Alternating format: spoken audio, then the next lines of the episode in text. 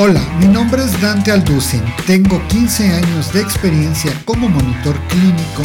Fui nombrado Top 100 Visionaries in Education por el Global Forum of Education and Learning en los Estados Unidos y soy el fundador de Blast Academy, la escuela creadora del exitoso programa de formación de monitores clínicos de élite Monitoring Year One. Te invito a que conozcas todos nuestros programas de formación en blastacademy.net y te prepares para un episodio más de Investigación Clínica 101, el único podcast que te enseña consejos cool para nuevos monitores clínicos, assistants y demás fauna nativa. Woman Kaishila, que en chino significa empezamos. Bienvenido a este episodio de tu podcast favorito de investigación clínica y probablemente el único que hayas encontrado en español. No lo sabemos, pero pensamos que sí. Ahora quiero hablarte de un tema que puede ser un poco escabroso. Mira, siempre eh, si tú has estado viendo los videos que hacemos y has estado en las dinámicas que llevamos a cabo aquí en Blast, algo en lo que nosotros insistimos mucho es en que tienes que amar tu trabajo, que tienes que amar lo que haces para poder ser brillante y poder despegar del resto de tu competencia y por supuesto beneficiar a los pacientes. Pero ¿qué sucede? Hay una parte que a mí no me gustaría ignorar, que eh, se trata sobre personas que no les gusta esta industria, pero que están trabajando aquí mientras se capitalizan, es decir, mientras juntan dinero para dedicarse a otra cosa. Me hacían una pregunta recientemente, ¿qué, opinaba sobre este tipo de personas que están eh, una temporada en investigación clínica en lo que consiguen dinero para llevar a cabo otros proyectos?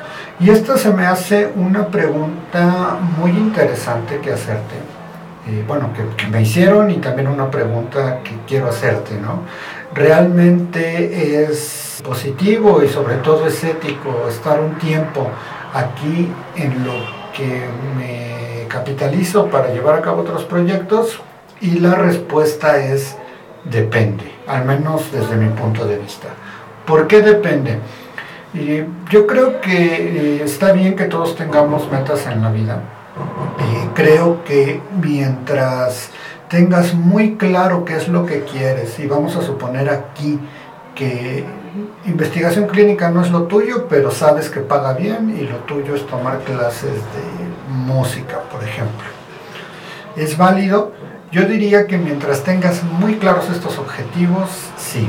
¿Y cómo es tenerlos muy claros? Que los tengas en una modalidad a la que nosotros llamamos SMART que sean específicos, medibles, que sean alcanzables, que estén orientados al tiempo. Es decir, que tú tengas ya un plan trazado de cuánto dinero necesitas y cuándo. Y que realmente seas capaz de ejecutar ese plan y que puedas dar ese salto a cualquier otra cosa que a ti te guste hacer. En este caso, por ejemplo, eh, financiar tu carrera de música.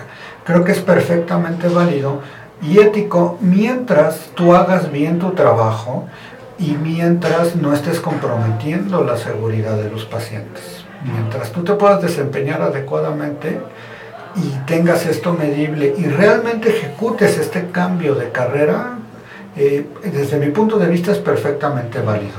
Cuando se vuelve ya cuestionable, cuando tú dices, sí, esto no me gusta, voy a estar un rato y luego me voy a mover y ese día nunca llega y al contrario, no, no solo no acabas ahorrando, sino terminas gastando más de lo que estás ganando y te endeudas y te quedas atrapado aquí. Ahí es donde pasa lo peor ¿Qué es esto de lo peor? Pues que vas a, estar en un círculo vicioso porque no vas a poder dejar este trabajo que odias, no vas a sobresalir, vas a estar frustrado y sobre todo puedes afectar la seguridad de los pacientes en este estudio.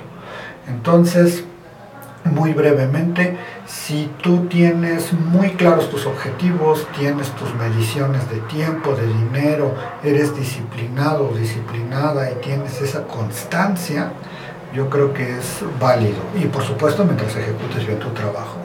Mientras todo quede difuso y en buenos deseos, creo que te estás metiendo en un área muy peligrosa eh, que es muy fácil que te atraiga por dinero y en la cual también es muy fácil que acabes odiándola y haciendo las cosas mal. Así que eh, ponte a pensar qué es lo que tú quieres realmente y sé consecuente con ello. Nos vemos en el siguiente episodio.